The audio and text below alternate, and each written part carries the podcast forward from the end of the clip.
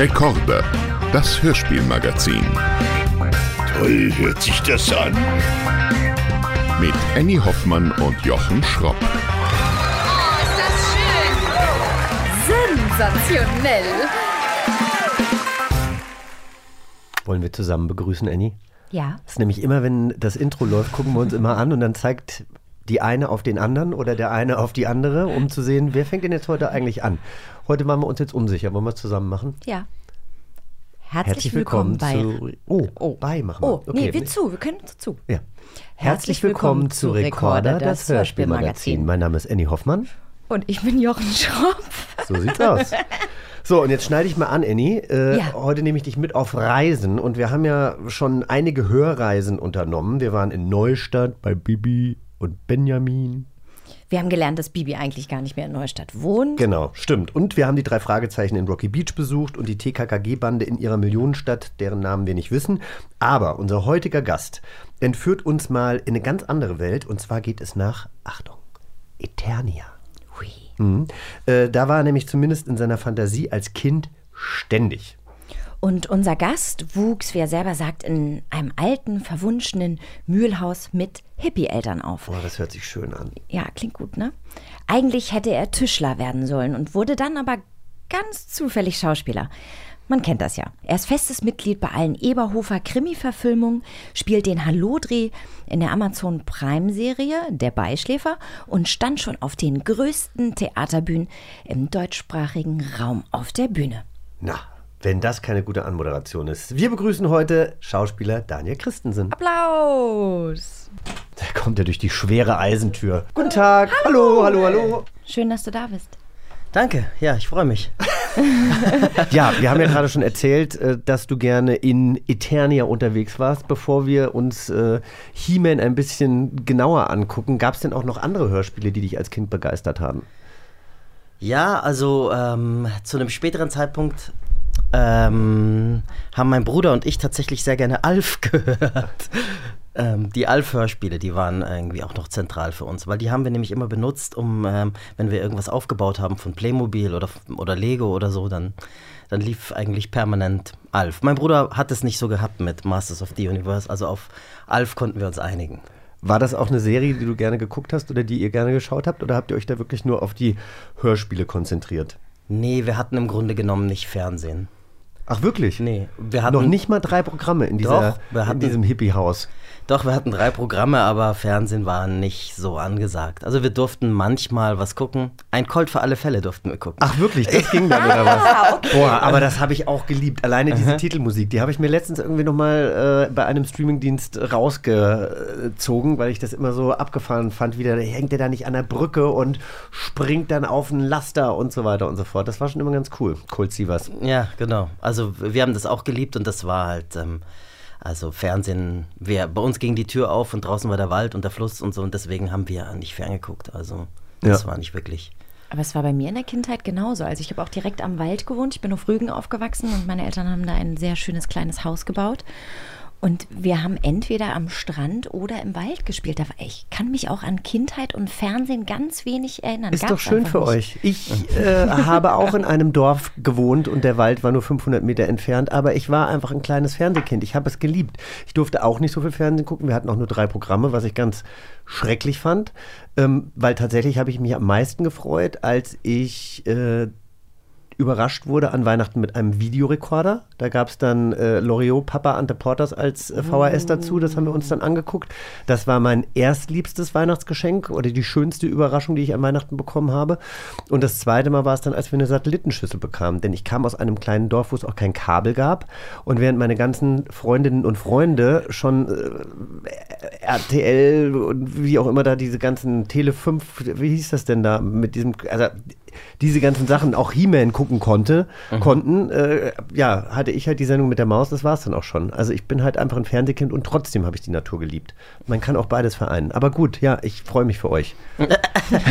Dafür weiß ich, wie man einen Plattenspieler bedient, weil das, was mir nämlich äh, tatsächlich auffällt, also ich habe ja Hörspiele am Anfang auf Platte gehört, weil, ähm, Mhm. Weil du auch schon ein alter Knacker bist. Genau, und Kassette gab es zwar schon, aber ich weiß nicht, unsere ersten Hörspiele waren halt auf Platte. Und Mhm. ähm, was mir auffällt, ist lustig, ich habe eine Plattensammlung, ich habe auch einen Plattenspieler zu Hause und ähm, Menschen jüngerer Generation stehen oft bei mir zu Hause vor dem Plattenspieler und fragen, wie funktioniert das denn? Wie macht man das denn hier mit dem?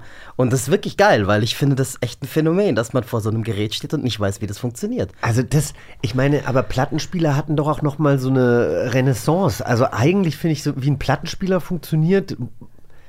Also werden nicht teilweise auch noch Vinylplatten aufgelegt Na klar, in Clubs und na, so? Na, und vor allen Dingen in Limited Editions bringen ja selbst große Popstars noch Platten wieder raus. Ne? Dann gibt es nur 100 oder 200 Stück. Gut, die großen Popstars sind wahrscheinlich bei der jungen Generation auch nicht mehr angesagt. Die hören nur noch Bands, deren Namen wir noch nicht mal aussprechen können. Ja, und ähm, Spotify, MP3, also ich, es gibt, ist tatsächlich einfach so, dass es wirklich Leute gibt, die das ähm, als Relikt betrachten. Wobei ich aber auch sagen muss, ich habe letztens meinen Camcorder wieder rausgeholt, weil ich, ähm, weil ich da alle möglichen äh, Sachen drauf habe, wo ich gedacht habe, da muss ich mal wieder reingucken.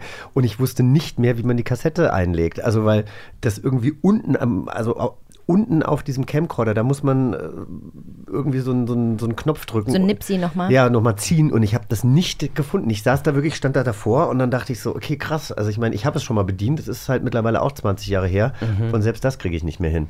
Und mein Papa hatte damals so ein, äh, wie, nan wie nannte man das denn, äh, ähm, äh, als es noch auf diesen Spulen war. Ein Tonbandgerät. Ein Tonbandgerät, genau. Das habe ich natürlich als Kind auch geliebt, weil mein Papa hat mir irgendwann dieses Gerät halt äh, vererbt sozusagen. Und da hatte er damals halt aus dem Radio diese ganzen äh, Sachen aufgenommen. Oder eben auch von Plattenspieler auf dieses Tonbandgerät.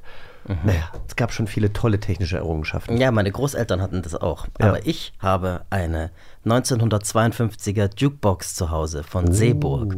Oh, das ist auch toll. Und, Da kann man auch richtig ratlos davor stehen. und dann muss man, dann ist das dann so A2, D4 oder wie hat man das da immer gedrückt, um dann, dass dann die kleine Singleplatte aufgelegt wurde. genau, du, du wirfst Geld rein. Ja. Also das ist sozusagen in diesem Fall von äh, Dollar auf Euro umgerüstet. Das Aha. braucht man ja wegen dem Gewicht. Ja.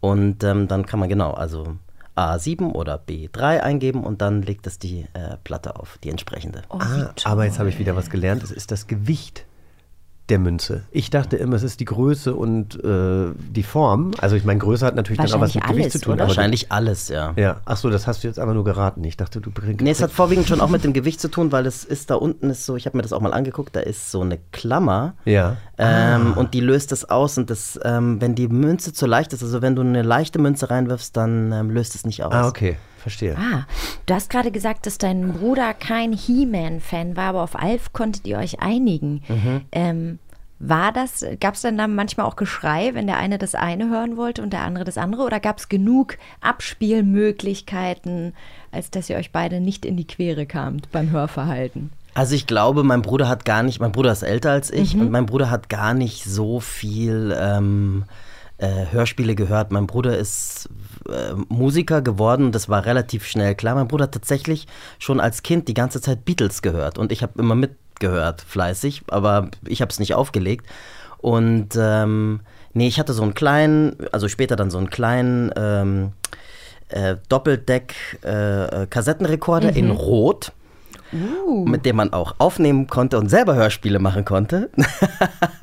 und ähm, da gab es auch ähm, äh, ähm, Kopfhörer dazu und ich konnte mich da schon isolieren. Ich glaube sogar, ich weiß, also es gab nämlich einen, eine, eine, eine, ich sage jetzt mal Boombox oder wie auch immer, eben so ein Doppelkassettending äh, von einer bekannten Marke und der, der war knallrot. Und die hatten tatsächlich so Menschen in meiner Generation äh, sehr, sehr häufig, weil das eben eins dieser Prototypen war, die es am Anfang irgendwie gab. Aber geil, also ich meine, das hat, also ich finde, das hat so viel Spaß gemacht, Sachen aufzunehmen. Ich habe das geliebt.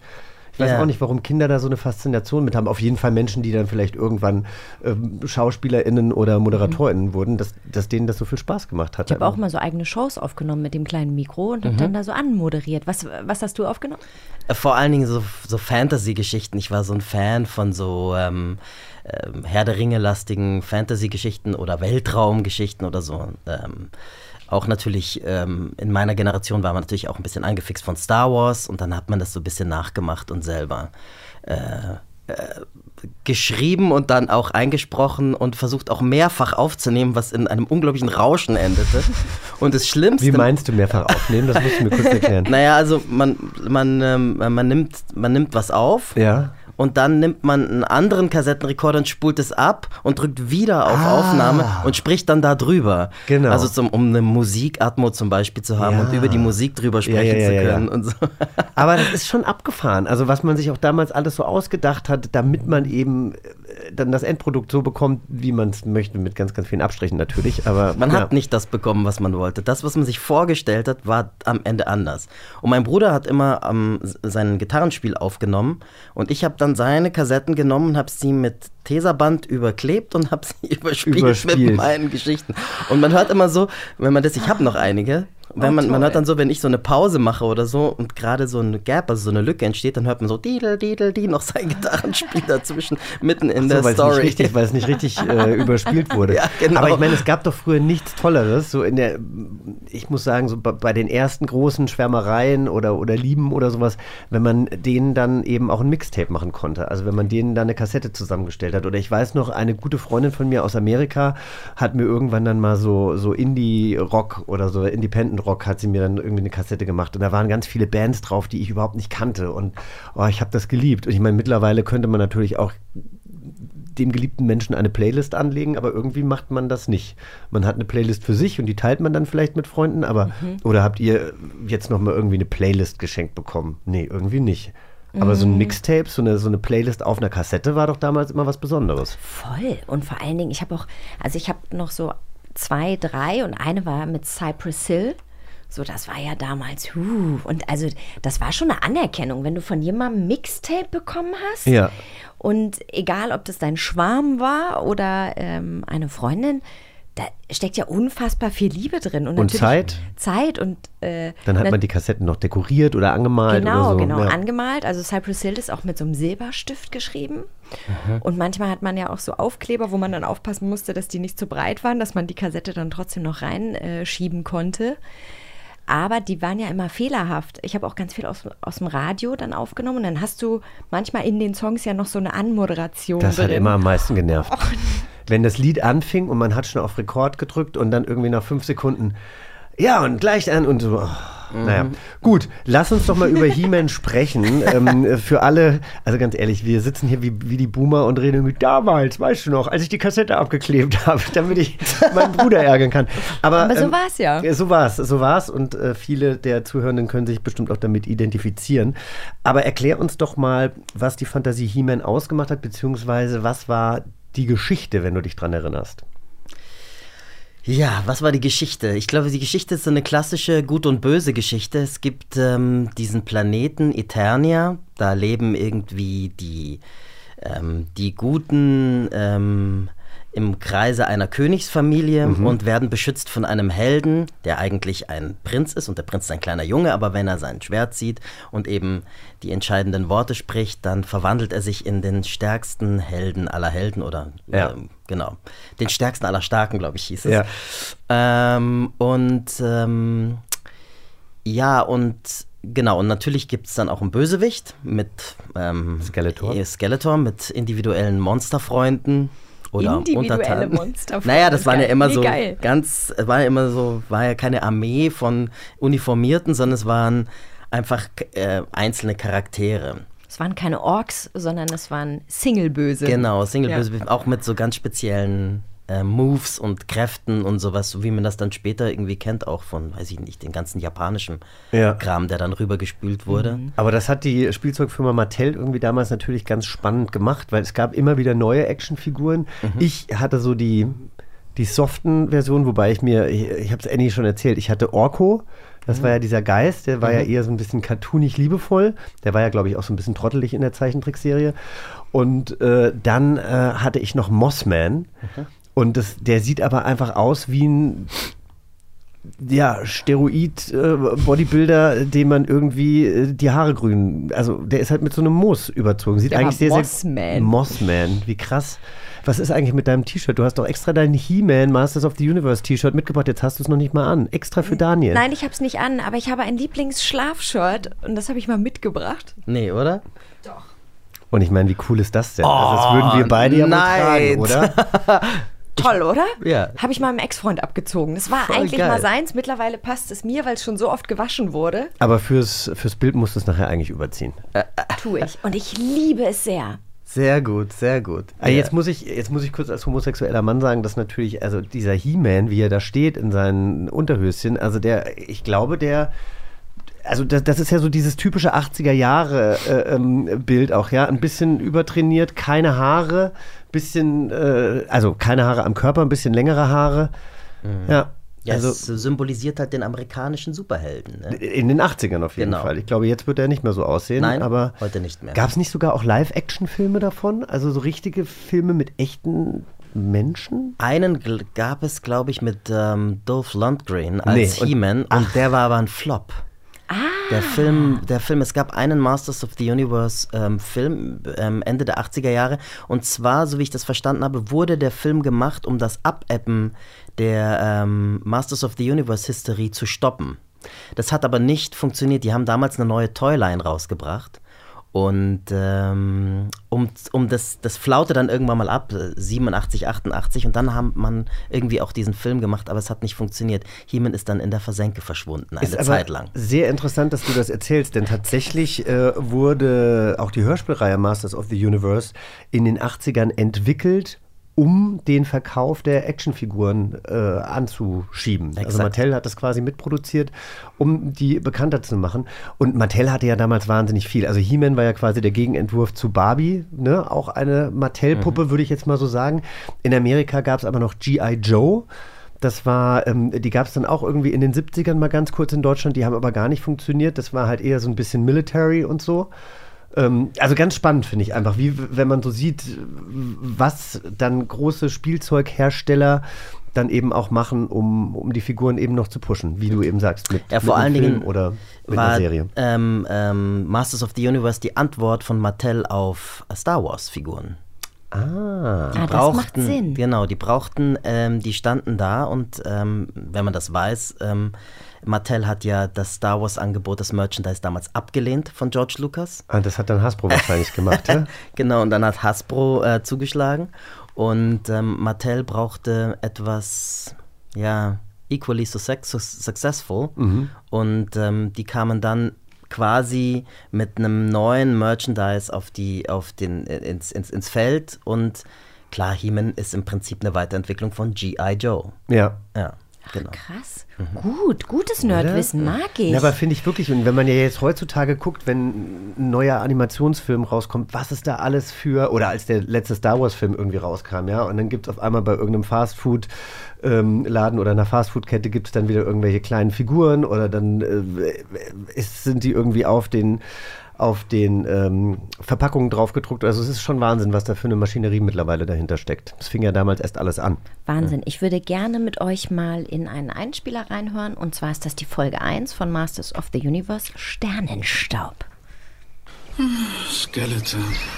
Ich kann den Namen nicht mehr hören. Lasst mich allein mit Cringer und den Blumen. Ich liebe den Frieden. Blumen, Frieden. Ach, dir sollte man überhaupt nichts mehr erzählen. Nein, wirklich. Du musst eingreifen, Adam. Du weißt, dass ich das tun werde, Man at Arms. Solange Tina noch hier war, musste ich jedoch meine Rolle als harmloser Adam spielen. Sie kennt mein Geheimnis nicht.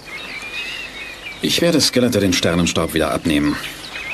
Es wäre unser aller Ende, wenn er die Macht für sich gewinnen würde. Warte. Ich ziehe mein Schwert. Cringer, es geht los! Du kleine Schmusekatze, jetzt wird ein Kampftiger aus dir. Oh, nein, oh, nein, ich will meine Ruhe. Und überhaupt, das alles ist mir viel zu gefährlich. Oh, Lass mich, Hiemen, ich habe Angst. Bei der Macht von Grayskull. Ich habe die Zauberkraft.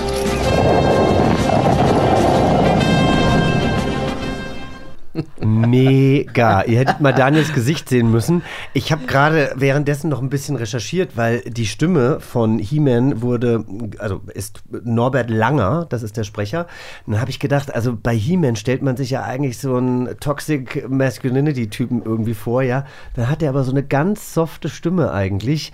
Norbert Langer war unter anderem auch die Stimme von Magnum Und er war der Erzähler von Wunderbare Jahre, auch einer Serie, die mich als Jugendlicher begleitet Tatsächlich, hat. ja. stimmt, jetzt wo du es sagst. Nee, jetzt, genau, jetzt klickt es wieder ineinander. Aber ich glaube, wenn man He-Man heute als Hörspielreihe nochmal äh, neu aufnehmen würde, wäre Prince Adam oder He-Man hätte, glaube ich, einfach eine viel kräftigere Stimme. Und was ich auch so schön fand, dass sie so normal gesprochen haben. Also das gab es ja auch irgendwann, in, in, äh, besonders im Synchrongewerbe, dass diese, äh, eigentlich glaube ich, bis noch so Ende der 80er hat man noch relativ normal gesprochen und irgendwann hat diese deutsche Synchronversion dann immer so ein bisschen übertrieben geklungen.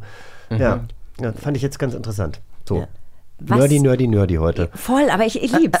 äh, was hat dir denn am meisten daran gefallen? Oder vielleicht auch heute noch. Hörst du es heute noch? Äh, ja, nein, also jetzt eigentlich nicht mehr. Also ähm, Jetzt ich mal glaub, wieder, würde ich sagen. Jetzt müsste ich es mal wieder hören. Ich glaube, Ja. ich habe noch zwei, drei Kassetten. Ähm, ja, also ähm, ich fand vor allen Dingen ähm, tatsächlich den Suspense wahnsinnig toll. Also Die Spannung. Ähm, komischerweise genau war ich eigentlich dann irgendwie tief drin ein großer Fan, wenn die Bösen gekommen sind. Da gab es auch wirklich einen tollen, ähm, ähm, also eine total tolle musikalische ähm, ähm, Untermalung dazu. Und ähm, äh, das haben wir jetzt nicht gehört, aber der Skeletor-Sprecher war wahnsinnig gruselig, wahnsinnig gruselig. Und ähm, klar, also ich glaube, ähm, also ich habe angefangen, Masters of the Universe wirklich ich glaube, meine erste Figur, weiß ich noch, die habe ich geschenkt bekommen auf Mallorca zu meinem fünften Geburtstag. Das war Merman. Und, ähm, und das ist wirklich sehr, also da war ich wirklich sehr klein. Und äh, ähm, dann war natürlich dieses Heldending und Prinz und Ritter und Gewinnen und Böse verprügeln. Das war natürlich top. Ja, und jede Figur, Verprügelt. jede Figur hatte ja eben auch andere Eigenschaften, weshalb sie äh, dann eben ganz besondere Fähigkeit hatten, um in den Kampf zu gehen. Genau. Aber Annie, du hast doch gerade schon, du hast doch gerade schon gespickt, wer denn äh, den Skeletor gesprochen hat, weil das finde ich eigentlich auch ganz lustig, weil da- weil Daniel ja gerade sagte, irgendwie der hat ihm Angst gemacht. Ähm, und zwar wird der Skeletor gesprochen von Peter Pasetti. Den ähm, kennen wir wahrscheinlich als Erzähler ähm, äh, in die drei Fragezeichen. Genau. Und der Erzähler war ja eigentlich, oder so war es auf jeden Fall anfangs mal angedacht, äh, Alfred Hitchcock, der die drei Fragezeichen Genau. ähm, entwickelt hat, geboren hat, sozusagen. Geboren hat. Jetzt hast du vorhin erzählt, dass Fernsehen ja nicht so eine große Rolle spielte, vielleicht auch eben, weil deine Eltern das jetzt nicht so unterstützt haben. Du bist sehr besonders aufgewachsen. Also du, du hast uns erzählt im Vorgespräch, dass du bei Hippie-Eltern aufgewachsen bist oder in einem Hippie-Dorf. Kannst du uns das mal so ein bisschen beschreiben, was das bedeutet? Weil ich glaube, in den 80er Jahren gab es ja dann irgendwie die Ökos, oder in Amerika hat man gesagt die Granolas. Und Granolas. Äh, in jedem Dorf gab es irgendwie mindestens eine Familie, die sich eben dem gesunden oder alternativen Lebensstil zugewandt hatte. Wie sah das bei dir aus? Also ein Hippie-Dorf war es nicht tatsächlich, sondern eher das Gegenteil. Ich bin in der äh, südostbayerischen Provinz aufgewachsen, die relativ spießig war. Und ähm, auch zum damaligen Zeitpunkt ähm, waren die Eltern doch durchschnittlich schon ein bisschen älter. Meine Eltern waren vor allen Dingen sehr, sehr jung. Also Ah, meine Mutter hat mit... Ähm, ist mit 18 das erste Mal schwanger geworden und ich bin dann mit 21 gekommen und mein Vater hat irgendwie auch noch Kinder mitgebracht aus erster Ehe, war selber auch noch sehr jung und ähm, ja, also klassisches Hippietum war es nicht, auch wenn es viel mit Blumen und Schlaghosen und, und auch ähm, ähm, die ähm, entsprechende Musik dazu. Aber vor allen Dingen waren wir halt im Verhältnis zu diesen Lebensgewohnheiten in dieser, ähm, in dieser Community dort, waren wir einfach äh, schräge Vögel. Also wir passten nicht so richtig rein. Meine, meine Mutter ist ja auch noch Flüchtling, also meine Mutter ist aus der CSSR geflohen ähm, damals vor, ähm, als die ähm, Russen den aktuell die Russen den Prager Frühling niedergeschlagen haben und ähm, ist über Dänemark und Spanien nach Deutschland gekommen, hat dort meinen Vater kennengelernt. Also es war so ein bisschen ähm, dann so Ankommen und Rückzugsgebiet und wir waren halt dann nicht wirklich deutsch und wir waren halt, meine Eltern waren sehr jung und ähm, relativ unkonventionell und Freigeister? Genau, so ein bisschen Freigeister. Meine Mutter hat von meinem Vater eigentlich gesagt, ja, dein Vater ist eigentlich irgendwie einfach immer ein Indianer gewesen, nur im Wald. Wir sind die ganze Zeit irgendwie am Wochenende immer mit dem Kanu über den See und haben dann in, tatsächlich auch in Tipis geschlafen, in so, in so einem Indianer-Tipi. Oh, toll. so Oh, ganz toll. romantisch. Also ich glaube, wir hatten überhaupt kein Geld. Meine Mutter hat alles mit der Hand genäht. Es ist wirklich sehr romantisch gewesen. Jetzt, finde ich, hört sich das romantisch an. Als Genau. Kind könnte ich mir vorstellen, dass es natürlich auch äh, teilweise sehr äh, schwierig ist, wenn man anders ist als äh, seine MitschülerInnen oder nicht. Hattest du das Gefühl, dass du da ganz gut aufgenommen worden bist? Also ich würde mal sagen, die Atmosphäre war ziemlich rau zum Teil, aber das gehörte irgendwie dazu. Ich habe das erst später bemerkt, dass das nicht unbedingt normal ist, dass man zum Beispiel ähm, alltäglich, ja, muss man fast sagen, diskriminiert wird, ohne, ohne, ab, also ohne gemobbt zu werden. Also wenn sie zu mir gesagt haben, der Tschech, dann war das, dann war das abwertend gemeint, weil man als Slave generell jetzt nicht so wahnsinnig gern gesehen war da. Ähm, Das äh, war einfach noch anders. Ich habe deswegen zum Beispiel auch kein Tschechisch gelernt. Ich mich später wahnsinnig drüber geärgert habe, meine Mutter gesagt, du musst verstehen, ihr musstet schnell Deutsch lernen, ihr musstet schnell Deutsch sein. Das war wichtig. Ja, um, um sich anzupassen, um nicht äh, sozusagen noch mehr aufzufallen. Ne? Genau. Finde ich aber in der jetzigen Zeit irgendwie, also spannend, dass wir gerade darüber sprechen. Und ich äh, erinnere mich nur daran, eben nachdem die Mauer fiel und wir dann die ersten ähm, MitschülerInnen aus den neuen Bundesländern hatten, die natürlich auch teilweise anders aussahen und wie fies und schlimm Kinder und Jugendliche doch dann zueinander sein können, aufgrund eben der Sprache oder äh, des Dialekts oder der, der Klamotte. Naja, oder überhaupt der Herkunft, ne? Der Ja. Neue in der Klasse, der Zugezogene. Da ist ja fast schon egal, woher man kommt. Und dann sucht man sich ja den Peakpunkt. Und bei dir war es dann die Nichtzugehörigkeit durch das andere Land. Ja, und auch nicht katholisch sein und im oh ja, Religionsunterricht oder in der Kirche mitgehen müssen, aber hinten sitzen und nicht mitmachen dürfen und so.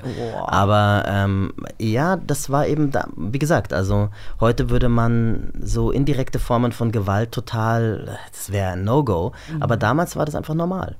Du hast gerade gesagt, dass deine Mama eigentlich alles selber gemacht hat. Ist das der Grund, warum du Tischler geworden bist? Nein, mein Vater ähm, ähm, ähm, ist Innenarchitekt und hat eine Schreinerlehre, also eine Tischlerlehre vorher gemacht. Und mein Großvater, der Vater meines Vaters, hatte tatsächlich eine Tischer, Tischlerei in Niederbayern. Und ich habe eher versucht, in diese Fußstapfen zu treten. Und was ist dann passiert? Ähm, ja, das ist irgendwie eigentlich eine ziemlich verrückte Geschichte, weil ähm, dieses Haus, in dem ich aufgewachsen bin, also im, im Dorf, die nächstgrößere Stadt Burghausen, hat nur 18.000 Einwohner und eines Tages Mitte der 90er Jahre hat dort eine Schauspielschule eröffnet. Und ähm, der rumänische Professor, ein alter Mann mit wirklich so einem weißen Rauschebart, der wollte bewusst in die Provinz, weil er wollte nicht, dass die Studenten zu sehr von der Großstadt abgelenkt sind. Er hatte so seine eigene Idee, Macht wie man aber sowas, Sinn, Genau. dass man nicht irgendwie äh, auf die Schule nach Berlin geht, weil man Berlin erleben will, sondern weil man eben Schauspieler, Schauspielerin werden möchte. Genau. Und ähm, ich bin da als 15-Jähriger tatsächlich irgendwo mal auf meinem Skateboard gesessen und dann kam da ein ähm, großgewachsener, schöner, junger Grieche im schwarzen Anzug und den habe ich gefragt, was machst du denn hier? Und hat er gesagt, ich spreche bei der Schauspielschule vor. Und ich gesagt, ui, das ist ja toll, das will ich auch machen. Was muss man denn da machen? Hat er gesagt, ja, ich muss jetzt zum Vorsprechen, warte doch, dann sage ich dir das danach, dann gehen wir was trinken und dann hat er mich ähm, quasi auf ein Bier eingeladen und hat mir Mit 15. Auf, mit 15, ja. Ja, sehr gut, Bayern, ja, ne? Bayern, ja. Wollte ich gerade sagen. Nach der Milch sofort das Bier. Genau. Ähm, und habe mir verschiedene Sachen aufgeschrieben, ähm, die ich mir dann am nächsten Tag in der Bücherei geholt habe. Dann bin ich da irgendwann mal hin und habe mich beworben, habe vorgesprochen und die haben mich tatsächlich genommen. Dann habe ich mit 16 alles stehen und liegen lassen und bin Schauspieler geworden. Toll. Ja, Krass. herzlichen Glückwunsch. Voll die, Na, das- schöne, voll die schöne Geschichte, aber ich finde, du erzählst auch so toll und so bildlich. Also ich sehe das alles sofort vor mir, wie der Mann aussieht, wie euer Tippi und wie dann der Fluss und so. Also es ist ganz toll. ist Es ein Geschichtenerzähler, Ja, voll. Daniel. Ne? Voll, macht sehr viel Spaß dir So, und dann hast du jahrelang aber auch an, an, an, an, an ähm, Theatern gespielt, an großen Häusern äh, auch gespielt, ähm, wobei ich mir deine Vita angeguckt habe. Also, du hast uns im, im, im Vorgespräch oder in deinem Fragebogen gesagt, dass du in den letzten Jahren eigentlich äh, fast ausschließlich Theater gespielt hast, aber deine Vita ist ja schon, da, da ist ja schon das ein oder andere Fernsehprojekt auch dabei gewesen. Ja, relativ spät. Ich bin ja 1998 als damals 19-, 20-Jähriger ans Theater gegangen. Nach Österreich zuerst, ähm, war dann Salzburg, Wien und dann bin ich gewechselt nach Frankfurt. Ich habe in der Tat ähm, sehr viel Theater gespielt und das wollte ich auch. Also ich habe am Anfang, als ich ganz jung war, was man heute nicht mehr machen würde, habe ich alle Fernsehangebote abgelehnt. Ich habe auch Agenturen, also ähm, die mich vertreten wollten, abgelehnt, weil ich wollte Kunst machen. Und ähm, damals, damals hat man auch einfach nicht die Möglichkeit gehabt, dass, ähm, also die, die Fernsehlandschaft war einfach auch lame. Also man konnte da auch wirklich nicht irgendwie auf Gold stoßen. Und, Ist immer noch ähm, sehr schwierig, aber mittlerweile gibt es ja eine, auch Streamingdienste und andere Möglichkeiten, beziehungsweise das Fernsehprogramm hat sich auch ein bisschen verändert, tatsächlich. Das lineare Fernsehprogramm verändert sich gerade und es internationalisiert sich, vor allen Dingen auch durch, das, durch die Streaming-Medien und auch ähm, überhaupt ähm, hat sich der Markt total internationalisiert und auch das Kino wird spannender. Also es ist natürlich anders, aber ich habe tatsächlich meine erste wirkliche Hauptrolle im, im Fernsehen, das war erst 2011. Also das ist doch so spät. äh, Eine Hauptrolle, aber spät. du hast ja so ein paar. ja, dreimal, Hast du nicht drei oder viermal in irgendeiner Kleinigkeiten. Soko mal 2006 mitgespielt? Ja, habe ich, genau. Aber so Ja, ja, klar, das macht auftreten nicht und wieder glücklich. gehen. Und Ja, ja. Ja. Genau. Und Drei du- Drehtage, danke, tschüss. Du musst, ähm, glaube ich, den äh, Zuhörenden mal erklären, ähm, weil Annie dich vorhin auch so anmoderiert hat, äh, festes Mitglied bei allen Eberhofer-Krimis. Ja. Ähm, die wunderbare Namen haben, wie zum Beispiel. Dampfnudelblues, Winterkartoffelknödel, Schweinskopf al dente, ähm, Griesnockerl-Affäre, Sauerkrautkoma, Leberkäse-Junkie, Kaiserschmarrn-Drama. Genau, Sebastian Betzel äh, spielt da eigentlich immer die Hauptrolle, kann man das so sagen? Oder fast immer? Oder? Ja, ja, er ist die Hauptrolle. Ja, er ist, die der. Eberhofer. Genau. Gut, ich habe äh, tatsächlich, ähm, glaube ich, nur mal reingeschaut, wobei ich mir denken würde, dass mir das sehr viel Spaß machen würde mit meiner Liebe zu, zu Bayern. Und äh, was ist, hast du da auch eine durchgehende Rolle oder spielst du da immer unterschiedliche? Genau, ich habe die Kultrolle des Ignaz Flötzinger, der der libidinöse Heizungs-Lüftungssanitär des Dorfes ist, der sich selber für wahnsinnig sexy hält, aber ähm, die Außenwelt nimmt das nicht unbedingt so wahr. So, und weißt du, dafür ist der Podcast doch auch gut. Ich habe so oft, sehe ich das, ich glaube, es streamt momentan auch äh, auf äh, Amazon Prime oder sowas, äh, sehe ich diese, diese, diese Filmplakate und denke, ach, eigentlich würde ich da gerne mal reinschauen, dann gucke ich leider doch immer was anderes. Aber das hat sich jetzt geändert. Alleine um dich da zu sehen, ähm, werde ich da heute Abend mal reinschauen. Sehr gut. So, haben wir. Haben wir. Sollen wir was spielen? Oh ja. Magst du Spiele? Ja, klar. Na denn? Gut. Okay. Die wollen doch nur spielen. Erkläre ich heute mal wieder ein Spiel. Sehr ist, gerne. Ist, ist lange her. Äh, wir spielen jetzt zusammen Hör mal, wer da spricht. Wir spielen jetzt Ausschnitte aus Hörspielen und Hörbüchern ab, die von prominenten Personen eingesprochen wurden. Also entweder mit ihrer eigenen Stimmfarbe oder eben mit einer Stimmfarbe, die sie extra für die Hörspielrolle kreiert haben. Und wir müssen dann raten, wer da spricht. Als kleine Hilfe können wir Hinweise aus den Umschlägen, die vor uns liegen, nehmen. Und äh, im besten Falle wissen wir es aber auch so. Okay, Gut? alles klar. Gut, Gar dann kein, gar kein Druck, ne? Gar kein Druck. spielen wir mal äh, Hinweis Nummer 1 ab und ich bin derjenige, der euch hilft. Ihr dürft als erstes raten. Vielleicht hilft. Vielleicht helfen muss. Du redst aber mit. Ah, Erstmal rate ich mit. Gut. Okay. Einmal schlich sie sich ins Esszimmer und fand es leer vor. Allerdings standen noch Reste man eines. Abendessens auf dem Tisch. Und die Stühle und Teller sahen so aus, als hätten die Gäste sie hastig zurückgeschoben. Mary aß etwas Obst und Kekse. Und weil sie Durst hatte, nahm sie ein Weinglas, das noch fast voll war, und trank es aus. Also, ganz ehrlich, Leute. Wer hat einen leichten Essfehler, äh, seit Inge Meisel nicht mehr lebt? Es kann nur eine, und zwar die größte Grande Dame der deutschen Filmkunst sein. Ihr wisst es nicht? Ich weiß es schon, weißt du Ach nicht? so. Ich weiß es nicht. Also Yoshi wusste es sofort, Ja, der Einspieler weil ich auch los. immer wollte, dass ich irgendwann mal mit dieser Frau spiele. Ich habe mir so gewünscht, dass sie irgendwann mal meine Mutter spielt. Sie ist die Präsidentin äh, aller SchauspielerInnen. der deutschen Film, wie nennt man das denn? Wer richtet denn den Filmpreis aus? Wer richtet den Film? Wie meinst du? Akadem Die Aka- Filmakademie? sie ist- Filmakademie? Sie ist die Präsidentin Ach, der, der Filmakademie. Filmakademie. Okay. Mhm. Weißt du jetzt, was es ist? Nein. Oh Mensch, Daniel. Ach, Moment, lass mich mal überlegen. Iris Berben. Ja, jetzt gucken wir mal rein, äh, was das hier für, ähm, Vielleicht habe ich ein bisschen waren. vorgesagt. Vielleicht habe ich ein bisschen Ein ganz vorgesagt. bisschen, genau. Die gesuchte Stimme war Mitte der 80er Jahre mit dicker Brille und schiefen Zähnen unterwegs, weil sie hat ja bei SketchUp mitgespielt und ist ja tatsächlich auch erstmal durch die Comedy bekannt geworden. Ähm, äh, es gab ja auch noch diese, oh Gott, wie hieß denn die? Die Stewardessen, glaube ich, mit, ähm, mit, ach, wie hieß sie denn? Die, die, die, die, die, die, die, die Blonde aus Klimbim. Ingrid Steger. Ach ja, Ingrid Steger. Ingrid Steger. Ach ja, die Blonde aus Klimbim, natürlich. Jetzt muss ich kurz Ingrid Steger, Iris Berben. Hieß sie, Iris Berben, hieß das denn die Stewardessen? Das weiß ich nicht. Also das mit SketchUp erinnere Nee, ich. zwei himmlische Töchter. Von 1978. Und schaut mal, das sind nämlich, das ist quasi so. Guck doch mal, wie abgefahren.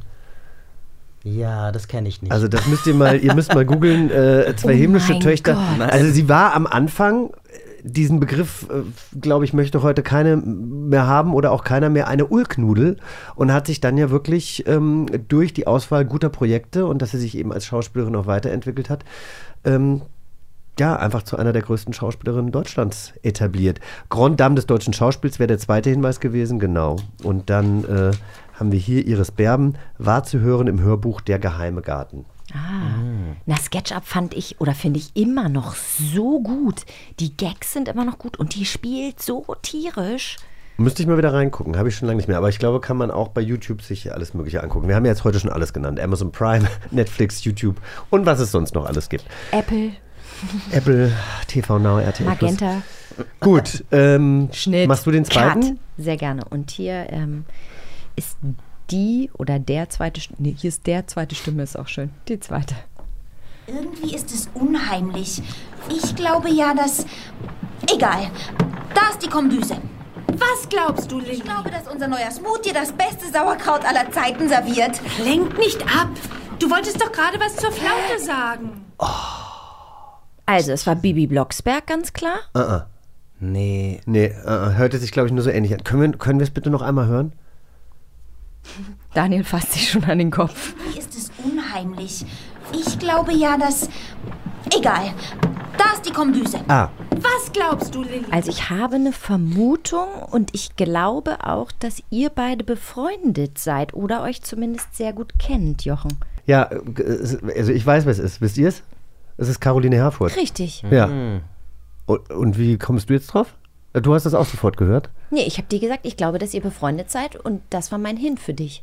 Also wir sind aber nicht befreundet. Ach so, schade. aber ich, äh, also ich finde Caroline ganz toll, ähm, aber wir sind nicht, leider noch nicht Ach befreundet. krass, okay, in meiner Wahrnehmung seid ihr auch aber befreundet. dann lass uns mal kurz gucken, was hier die Hinweise gewesen wären. Die gesuchte Stimme ist eigentlich Berliner Straßenköterblond. Interessant. Ah, das heißt, die rötlichen Haare sind ein Stilmittel. Ähm, und die Sprecherin ist eine bekannte deutsche Schauspielerin und auch Regisseurin. Sie war schon des Öfteren in Kinofilmen die Lebensgefährtin von Elias Mbarek. Interessant. Ich finde das Wort Straßenköterblond so blöd. Mag ich nicht. Ja, aber wenn man das über sich selber sagt, Ach, hat sie, ist ein Zitat? könnte ich mir. Also ich glaube, ich glaube, dass keiner über die andere Person sagen würde, eigentlich bist du ja Straßenköterblond. Das hat sie bestimmt über sich selbst gesagt. Vielleicht. Ja. Äh, cool. Dann, ähm, Daniel, darfst du dir das jetzt hier nochmal nehmen? Oh, wir haben sogar noch zwei. Mir macht das ja sehr viel Spaß. Ähm, aber warten, oder? Erstmal ja, warten. erstmal warten. Genau. Das Vergnügen mit dem geheimen Zauberrat Professor Dr. Beelzebub Irrwitzer. Sie haben das Vergnügen. Erlauben Sie gütigst, dass ich mich vorstelle. Ohne sich aus dem Sessel zu erheben, lüpfte Ich weiß es. Ich weiß es nicht, aber ich finde es eine mega Stimme. Richtig toll. Du weißt es auch. Jens Harzer? Nein. Mhm. Ich würde auf Christoph Maria Herbst tippen. Ah. Sollen wir nochmal reinhören? Ja. Habe ich das Vergnügen mit dem geheimen Zauberrat Professor Dr. Beelzebub Irrwitzer. Ja. Hut. Er sagt das so Hut. Aber, Äh, aber da ist einfach auch ein richtig guter Schauspieler am Werk, muss man sagen. Weil die Wahnsinn. verschiedenen Stimmen fand ich jetzt. Nee, du fandst nicht so gut? Doch, doch, sehr gut. Ähm, ich hätte jetzt Jens rausgehört, aber das ähm, Ka- Du, vielleicht bin ich auch falsch. Wollen wir mal Hinweise checken? sollen wir mal Hinweise checken. Okay. Die gesuchte Stimme wurde als Ekel von allen geliebt. Ja, das ist natürlich klar. Stromberg. ja. Und der zweite? Deutscher Schauspieler. Er kann sowohl humorvoll als auch ernsthafte Rollen spielen. In einer seiner bekanntesten Rollen spielt er einen Abteilungsleiter einer Versicherung. Ja, klar. Okay. Christoph Maria. Christoph Maria. Gut, komm, dann machen wir das letzte jetzt auch noch schnell, weil es so, so schön ist. Das weiß ich selbst. Schließlich habe ich dich durchsucht. Wo hast du das Handy versteckt? Antworte! Norma lässt sich nicht beschwindeln. Gut, erst dachte ich natürlich Hans Klarin, aber das war nicht der Fall. Nee. Also, Nee, also erst, genau, erst dachte ich, warte mal, das ist doch Pumuckel. Dann habe ich hinten raus gedacht, das ist doch irgendwas aus drei Fragezeichen. Und dann hatte ich keine Ahnung, wer spricht. Also ich habe nicht den Hauch einer Ahnung. Das ist du? ein bisschen ähm, wunderbarer gewesen. Das ist, glaube ich, nicht drei Fragezeichen gewesen. Ah, gucke mal. Also, der erste Hinweis, die gesuchte Stimme liebte 15 Jahre, liebte? Dann sind die wohl getrennt. Liebte 15 Jahre seine Anne. Keine Ahnung. Liebte 15 Jahre seine Anne? Mhm. Ah. Ah. Doch, dann habe ich, ich habe es tatsächlich, ich habe es ich hab's geahnt, ähm, aber ich war mir nicht 100% sicher. D darf ich noch einmal kurz anmachen? Bitte. Das weiß ich selbst. Schließlich habe ich dich durchsucht. Wo hast du das Handy versteckt? Antworte! Norma lässt sich nicht beschwindeln. Mega gut. Also es war aus die drei Fragezeichen, Folge 101, Hexenhandy. Ah. Und ähm, der gesuchte deutsche Komiker äh, wurde bekannt äh, durch eine Rolle, wo er sich nahezu selbst spielte und die seinen Nachnamen trug. Leute. Hä? Pastewka. Das ist Basti Pastewka gewesen? Oh, gleich aber damit Spitznamen ansprechen, ne? Der Hm. Basti. Ja, das ist der Basti. Das hätte ich niemals. Was, was kann der Mann eigentlich nicht? Ich weiß es nicht, schlafen, glaube ich. Weil der einfach äh, so viel macht und so viel glotzt und so, dass ich einfach denke, der schläft einfach nicht. Ja, gut. Tja, eine Sache ist auf jeden Fall klar. Ähm, ich muss mal wieder Hörbücher und Hörspiele der neueren Generation hören. Ich stehe total auf dem Schlauch. Naja, ich finde es so schlecht. Also gut, mit Iris Berben, da muss ich sagen, da, da habe ich leider äh, so ein bisschen an euch beide den Glauben verloren, aber ansonsten ist das ganz gut. Umso schöner finde ich, äh, dass du ja jetzt nach all den Jahren Theaterbühnen und kleineren Rollen äh, eine Hauptrolle abgestaubt hast. Und zwar in einer neuen Reihe. Vielleicht kannst Ah. du da ein bisschen was drüber erzählen. Ach so. Ja. Ähm, äh, du spielst wahrscheinlich auf Lost in Foseta an. Genau. Genau. Dem, äh, wie, wie nennt man das? Den Portugal-Krimi? Genau. So? Sie werden es, ähm, glaube ich, untertiteln mit Portugal, ein Portugal-Krimi, obwohl wir uns versuchen dagegen zu wehren, weil wir den Titel so schön genug finden. Ja. Aber Ähm, wir bewegen uns ja in Deutschland, das heißt, die Sender brauchen und möchten Untertitel. Genau, Ne? so ist es, ja. Genau. Das Ja. ist auch die Begründung, aber ähm, Gibt es nicht schon den Lissabon-Krimi? ja, eben deswegen. Den gab's mal. Ach so. Ah, den Ja. gab es mal, den gibt es nicht mehr, okay. Aber du spielst mit zwei äh, großartigen Kollegen, unter anderem ähm, Eva Meckbach und Jan Krauter, mit dem ich mal einen sehr, sehr feuchtfröhlichen Nachmittag in Hamburg verbracht habe, der ja auch äh, mit Daniel Anna nickt, Daniel, ja, das geht mit dem. Ja, das ist gut möglich. und auch ein Mensch, der sehr, sehr gerne spielt. Also meine beste Freundin Birte spielt äh, des Öfteren mal oder hat Spieleabende mit dem und, und Jan ist einfach, der hat ja mit Anna-Maria Mühe auch Solo für Weiß. Ich weiß nicht, ob er da noch mitspielt oder nicht. Also das hat er auf jeden Fall jahrelang. Und äh, da war ich mal mit Birte in Hamburg und bin dann auf die beiden getroffen und wir haben einen, wie gesagt, sehr, sehr lustigen Nachmittag verbracht. Ein guter, guter Kollege. Also ich kann mir vorstellen, dass das Drehen mit den beiden auch sehr viel Spaß macht. Ja, ja, ja, absolut. Also Jan und ich sind ja auch befreundet und ähm, auch die Liebe Arbeit. Grüße bitte. Ja, sage ich gerne. ähm, und auch die Arbeit mit Eva ist ähm, sehr erfüllend, muss man wirklich sagen. Wir sind ein ziemlich gutes Team und ähm, es hat großen, großen Spaß gemacht. Es war auch sehr anstrengend, aber die drei Monate in Portugal jetzt im Herbst waren wirklich ganz, ganz toll. Worum geht's denn in Lost in Fuseta? Wann wird's ausgestrahlt? Darfst Also du schon was sagen? Ja, also es geht um den, ähm, um den deutschen Kommissar mit Asperger, Leander Lost, gespielt von Jan Krauter, der ähm, im Zuge eines ähm, Austauschprogramms der europäischen Polizei ähm, nach äh, Portugal geschickt wird und der trifft dort auf äh, zwei portugiesische Kommissare, nämlich Eva Meckbach und Daniel Christensen. Ja, genau, also Carlos sofort und gewusst, dass du eigentlich Portugiese bist. Ja. Carlos und Graciana und ähm, genau. Dann, Du bist Carlos, ne? Genau, ich bin Carlos. Und dann erleben sie zusammen Abenteuer. Das ist schön, aber deine Rolle ist ein bisschen anders als die in den Eberhofer-Krimis. Ja, ja, natürlich. Wobei du ja, äh, naja, das ist klar, es ist eine andere Rolle, aber äh, du hast dir eigentlich, äh, glaube ich, was anderes gedacht oder dachtest du, du, du bist jetzt auch irgendwie der große Kommissar, bist aber eher ein Antiheld.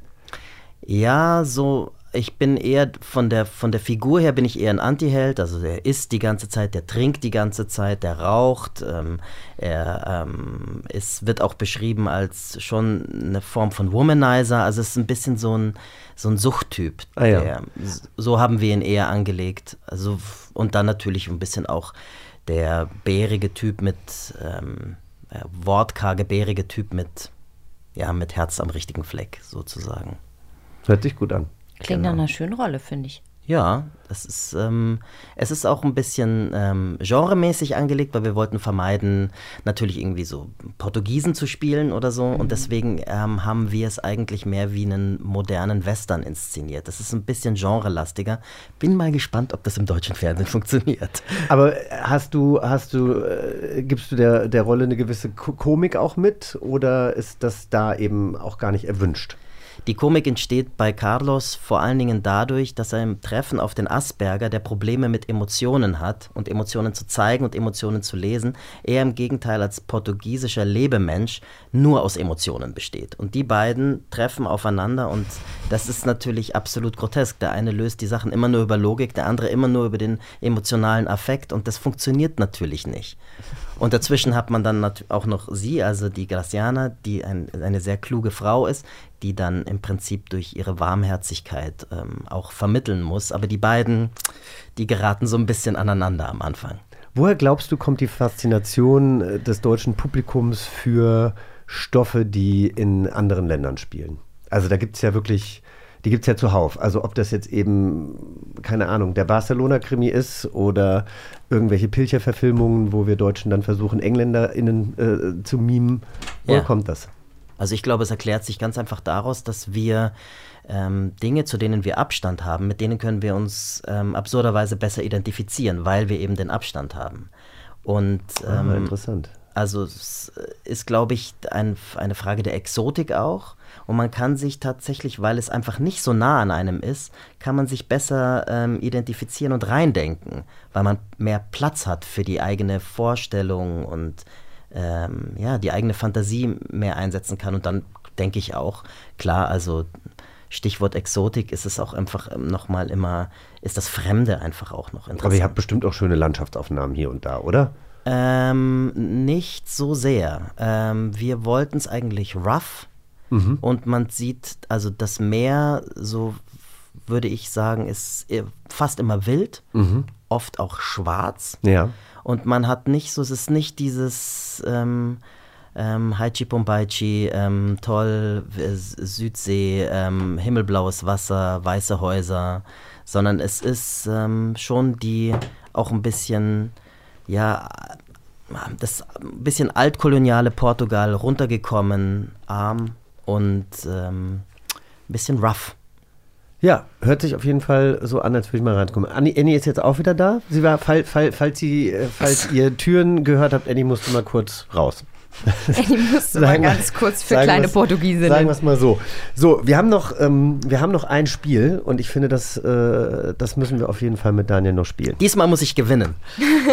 toi, toi, toi. 3, 2, 1 und bitte. Wir spielen jetzt Hörspielstudio mit Hindernissen. Und zwar spielen wir jetzt Karius und Baktus. Karius und Baktus, du hast jetzt sehr emotional darauf reagiert, wenn du auch keinen Laut von dir geben wolltest, weil du Annie nicht in die Anmoderation äh, gehen wolltest. Aber warum hast du eine solche Reaktion jetzt gerade gehabt? Eine positive eigentlich. Also Karius und Baktus war ähm, in meinem Kindergarten, ähm, es wurde zu erzieherischen Zwecken eingesetzt, nämlich ähm, als wir gelernt haben, Zähne zu putzen. Das haben wir tatsächlich im Kindergarten gelernt. Ja. Und ähm, damit wollte man uns Angst machen, was passiert, wenn man sich nicht die Zähne putzt. Und tatsächlich ging es mir genauso. Ich weiß nicht, Annie, ob du Karius und Baktus aus deiner Kindheit noch kennst? Ja, aber nicht, ich habe es nicht mehr so prägnant ähm, im Kopf wie ihr. Aber bei Karius und Baktus zieht sich bei mir immer noch so alles posttraumatisch zusammen. Das schon. Also man hatte als Kind einfach total Angst, dass sie sich da in deinen äh, oder in, in, in, in den eigenen Zähnen einnisten. Ich habe euch einen kleinen Ausschnitt mitgebracht. Wenn du Süßigkeiten knabberst und zerkaust, denk dran, dass du Karius schnell wieder vergraust. Putz dir schnell die Zähne, denn sonst bist du dran. Zwar zahlst du hier kein Bußgeld, doch der Zahnschmerz fängt nun schon bald an.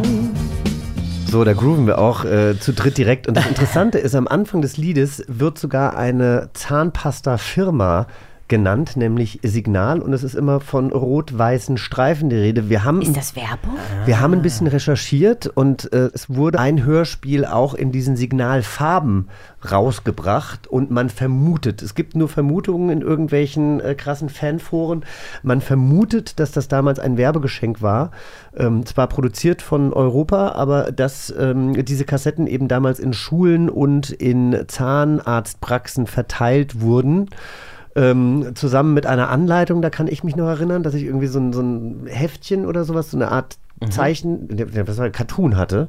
Stimmt, Ähm, stimmt, genau das ähm, gab's. wo das eben auch alles nochmal erklärt war und dazu gab es diese Kassette. Sind nur Vermutungen, wenn ihr äh, genaueres wisst, schreibt uns gerne und äh, sagt uns, wie es wirklich war. Aber ja, das hat offensichtlich bleibende Eindrücke hinterlassen. Ja, auf jeden Fall. Wahnsinn, krass. Also, bei Karius und Bactus wollen sich ähm, die beiden Zahnbakterien ein richtig großes Haus in Jens Zähnen bauen. Wie schlimm der Satz klingt, oder? Oh mein Gott, und ich erinnere mich auch noch genau an diese Szene. Ja? Ja. Oh mein Ich auch Gott, total. okay, toll. Und äh, jedenfalls muss äh, Jens zum Zahnarzt, weil er durch die beiden, also Karius und Bactus, ein Loch im Zahn bekommen hat. Und diese Szene spielen wir jetzt nach. Und bei uns ist es meistens so, wenn wir Hörspielstudio mit Hindernissen spielen, dann hat sich unser Regisseur oder unsere Regisseurin was ganz Besonderes ausgedacht. Und zwar werden bei uns jetzt Karius und Bactus in ein anderes Szenario gebracht. Die können vielleicht, ich weiß nicht, betrunken sein oder einen Sprachfehler haben. Das kannst du dir ehrlich gesagt aussuchen. Mhm. Vielleicht wohnen sie auch so wie du früher aufgewachsen bist. Ich weiß es nicht. Das, was dir einfällt und worauf du Lust hast. Möchtest du denn äh, Karius oder Bactus sein, Annie, oder möchtest du lieber die Erzählerin sein? Weil normalerweise, äh, normalerweise entscheidet sich Annie nämlich immer für die Rolle, die am wenigsten Text hat. Ähm, ich nehme gerne den, der, die Erzählerin, weil ähm, ich überlasse das gerne den Profis. Und da ihr beide ja kein Druck, Jungs, kein Druck, Ja, genau. ähm, die Profis seid, ähm, ich bleibe bei Erzähler und würde dann auch Zahnarzt nehmen, weil der, die Zahnarzt muss Ah ja. auch besetzt werden, Das ist oder? doch super. Und dann klären wir jetzt vorher das Setting ab, oder was, wo wir uns Ja, ne, befinden. what oder? do you- what do you wish for? Ich, ich würde sagen, das Setting äh, bleibt, glaube ich, einfach da, wie es ist. Wir können uns einfach nur überlegen, ob, oder du kannst dir überlegen, wen willst du denn, wer möchtest du gerne sein, Bactus oder Karius? Das ist mir ganz gleich. Du kannst dir überlegen, ob, äh, sag einfach. Okay, dann bin ich Bactus. Okay, gut. Dann bin ich Karius und du kannst dir überlegen, äh, hat, hat Bactus vielleicht einen Sprachfehler? Ist Bactus betrunken? Ist Bactus bekifft? Was auch immer. Okay. Wir können es auch so machen, dass wir alle sozusagen in dieser Welt dann sind, ne? Und man muss dazu sagen, äh, keiner von uns hat dieses Skript vorher gelesen. Also ist hier quasi eine kalt-kalte Probe, eine erste Leseprobe. Ich finde, da, da- dadurch, dass wir uns das letzte Mal so oft vergaloppiert haben, glaube ich, sollte sich einfach jeder irgendwas überlegen und dann machen wir das jetzt einfach mal. Damit es vielleicht auch einmal, einfach mal schön wird für unsere ZuhörerInnen. Ja, okay. Okay. Daniel so, ja, ich mache einfach Ja, okay. mit. Äh, ich mache einfach mit. Okay. Gut, dann. Gut, dann fängt der die Erzählerin an. Warte. 3, 2, 1 und bitte. Jens hat in seinen Zehen ein Loch. In diesem Loch wohnen zwei Burschen, Karius und Bactus. Die machen Jens große Schmerzen. Seine Mutti aber hat eine gute Idee. Sie geht mit Jens zum Zahnarzt. An diesem Morgen leiden Karius und Bactus großen Hunger. Oh Mann. Weshalb bist du schon wieder so böse, Karius? Hä? Böse? Ich hab Hunger, Baktus. Ah, chill, chill. Da wird schon bald was Leckeres kommen. Das sieht aber nicht so aus.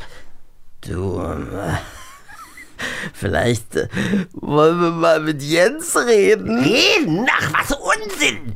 Der hört nicht mehr drauf, was wir sagen. Ja, aber wenn wir jetzt, stell dir vor, mal, wenn wir gleichzeitig rufen. Ja, dann, dann hört es vielleicht. Rufen? Was sollen wir denn rufen? Ja, klar. Was, wenn, warte mal, überlegen. Wir möchten Butterkuchen haben. Oh, Butterkuchen. Also gut, meinetwegen. Wir können es ja mal versuchen. Also gut, rufen wir. Zwei, drei, eins. Wir, möchten Butterkuchen haben. Na Jens, so schlimm wird's ja nicht sein, oder? Den Schaden werden wir schnell behoben haben und deine Zahnschmerzen bist du dann auch wieder los. So, nun mach mal schön deinen Mund auf. Hast du was gehört, Baktus? Ja, da war irgendwie so ein Dude, so ein, so ein Mann, der hat irgendwas gesagt. Na, was hat er denn gesagt? Was sagte er denn? Er sagte, oh, mach den Mund auf, sagte er. Hä? Ja, aber das, das, ist doch sonderbar. Ah, weißt du was? Vielleicht war das der Bäcker. Und äh, es hat was genützt, dass wir gerufen haben. Guck, der macht den Mund auf. Oh, ich hoffe, es ist Zucker drauf. ja. Mm, Zucker. äh, äh, äh, was soll das denn? Äh, wie, lange sollen wir denn hier noch auf dem hohlen Zahn sitzen und warten, bis etwas hereinkommt? Oh, oh, es wird plötzlich hell. Oh Mann, was ist denn das? Es, es, es käme die ganze Sonne herein. Komm, komm, kletter mal hinauf und sieh nach, was los ist. Und? Baktus, siehst du was? Oh. Ich sehe eine große runde Lampe vor dem Mund. Ist zehnmal größer als die Sonne. Zehnmal größer? Ist, ist, ist, ist da noch mehr zu sehen? Ja, ja. Ein Mann in einem weißen Kittel. Oh, das ist ja schönes Pech. Das, Baktus, das ist der Zahnarzt. Ah. Sind Zahnärzte gefährlich? Ja, das sind die schlimmsten, die es gibt. Oh. Die machen unsere Häuser kaputt und, und, und stopfen die Löcher zu. Oh nein. Karius, ich habe solche Angst. Oh, oh. Was brummt denn da so? Oh weh, das ist ein Bohrer, wir müssen fliehen. Beide Burschen rannten nach hinten und da standen sie hinter dem allerletzten Zahn und sahen mit Entsetzten, was da alles so vor sich ging. Oh Mann, wart ihr toll. Gott, wart ihr toll. Jungs!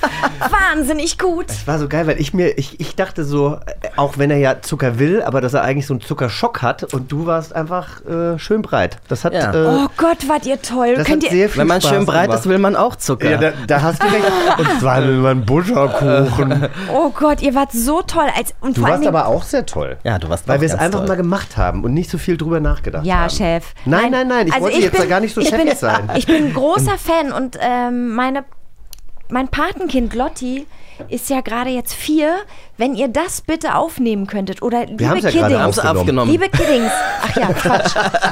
Na, nochmal so richtig. Liebe Kiddings, ich brauche den Ausschnitt für Lotti und für alle anderen Kinder da draußen. Das war wirklich ganz großes Damentennis im Minirock, Jungs. Oh, ja. Auch den haben wir imag- imaginär getragen. So, lieber Daniel, wir sind schon am Ende. Ja. Ähm, es hat sehr, sehr viel Freude mit dir gemacht. Vielen Dank, dass du uns äh, in deine Kindheit mitentführt hast. Vielleicht äh, weißt du, und wenn nicht, erfährst du es jetzt, dass wir eine, eine Bande quasi aufbauen. Äh, mit allen unseren Gästen, die bisher bei uns im Rekorderclub waren. Wir, ähm, wir sind schon relativ gut aufgestellt, würden dir aber gerne überlassen, wenn du den Bock drauf hättest. Bisher hat jeder ja gesagt. Ähm, was du gerne für eine Position bei uns einnehmen würdest. Du kannst dir eine Fantasieposition in einer Bande überlegen, vielleicht auch irgendwas, was du aus einer eigenen Bande von früher kennst. Hm. Ich glaube, für zu mir passt ähm, der Kassenwart, der auf die Diamanten aufpasst. Oh. Auch nicht schlecht. Haben wir eigentlich schon jemanden? Ich wir haben- überlege ich, gerade, ich glaub, einen, irgendwer- Schatz, einen Schatzmeister, eine Schatzmeisterin hatten wir, glaube ich, noch. Aber Verdammt. Aber natürlich, Aber aber, die- also- aber nicht im Speziellen für die Diamanten. Ich finde auch, da brauchen wir nochmal jemand ganz Besonderen. Ja, dann bist du der Diamantenbeauftragte. Genau, ich bin der Diamantenbeauftragte, das Ja. gefällt mir gut. Das finde ich auch sehr Agent, Agent Diamond. schön. Agent Diamond. Uh, ja. Oh, das finde ich Könnte auch gut. gleichzeitig noch ein Strippername werden. Diamond. ja. Oh ja, in deiner Rolle dann als äh, Gaswasserinstallateur. Genau. Der, das passt zu dem, Ja, genau. Warum bist du denn nicht äh, libidöser Gas-Wasser-Mensch bei uns? Äh, Ich glaube, dass die, ähm, die Position ist schon besetzt. Sehr gut. Daniel, ähm, vielen Dank, dass du heute bei uns warst. ja, danke. An euch ihr habt mich in meine Kindheit entführt. Das war sehr schön. Dankeschön. Und wenn euch die Folge genauso gut gefallen hat wie uns, dann bewertet uns bitte überall, wo es Podcasts gibt. Wir freuen uns natürlich am meisten über fünf Sterne und wir freuen uns noch mehr, wenn ihr nächste Woche wieder dabei seid. Genau das, was der Jochen sagt. Tschüss, tschüss. Tschüss, bis dahin. Bis zum nächsten Abenteuer.